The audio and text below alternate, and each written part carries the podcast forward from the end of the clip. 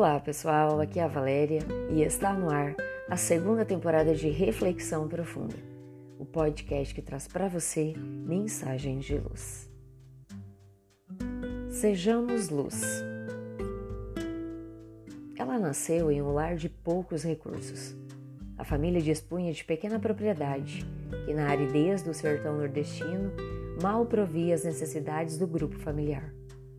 Deram-lhe o nome de Da Luz como se os pais tivessem ideia do que seria seu futuro. Cresceu naquele meio, quase isolada de tudo e de todos. Foi alfabetizada pela avó amorosa, que lhe ensinou, dentro das suas limitações, a juntar letras até que fizessem sentido. A partir disso, ela não conseguiu mais se acomodar. Queria aprender mais, ler mais, saber mais.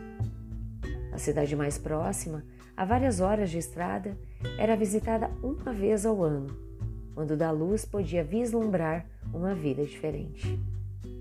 Foi numa dessas visitas que decidiu que para ali se mudaria, porque queria estudar. As dificuldades foram muitas, mas não maiores que sua sede de aprender. Quando terminou o ensino fundamental na pequena vila, buscou outros horizontes e outra cidade, agora maior, foi seu destino. Destino construído com esforço, resiliência e paixão pelos estudos. Empreendedora por natureza, ao perceber a dificuldade de muitos que chegavam na cidade grande, tal como acontecera com ela, capitaneou a criação de uma casa para mulheres estudantes, a fim de que tivessem moradia a baixo custo, viabilizando seus estudos.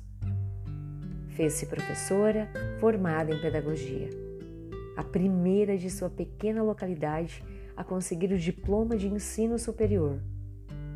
Encantada com que a instrução lhe proporcionara, voltou para a pequena vila, onde iniciara seus estudos.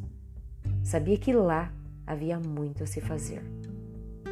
Porque criança nenhuma merece ficar sem educação, decidiu fundar uma escola. Começou a reunir as crianças que lhe apareciam em pequena garagem emprestada por um generoso conhecido. E sua escola, aos poucos, foi ganhando forma. Sua paixão por educar contagiava seus alunos que se faziam mais e mais numerosos. Ela semeava educação, abria horizontes, libertava almas, fazendo luz na treva da ignorância. Passaram-se mais de cinco décadas. Aos 70 anos de idade, ela cumpre altiva sua missão de educadora. Para os pais com dificuldades para pagar a mensalidade, mesmo que mínima, ela repete o seu refrão: Aqui ninguém fica sem estudar por falta de dinheiro. Tudo dá-se um jeito, pois o coração da tia da luz é grande. Dessa forma, ela vai espalhando luz naquele interior distante, florescendo no local onde Deus a colocou. No todo, a maior lição da professora da luz é que sempre podemos fazer a diferença, oferecer o que dispomos, utilizar nossos recursos a fim de florescer e darmos frutos onde estivermos. Jesus nos denominou a todos como filhos da luz. E o somos. Temos luz.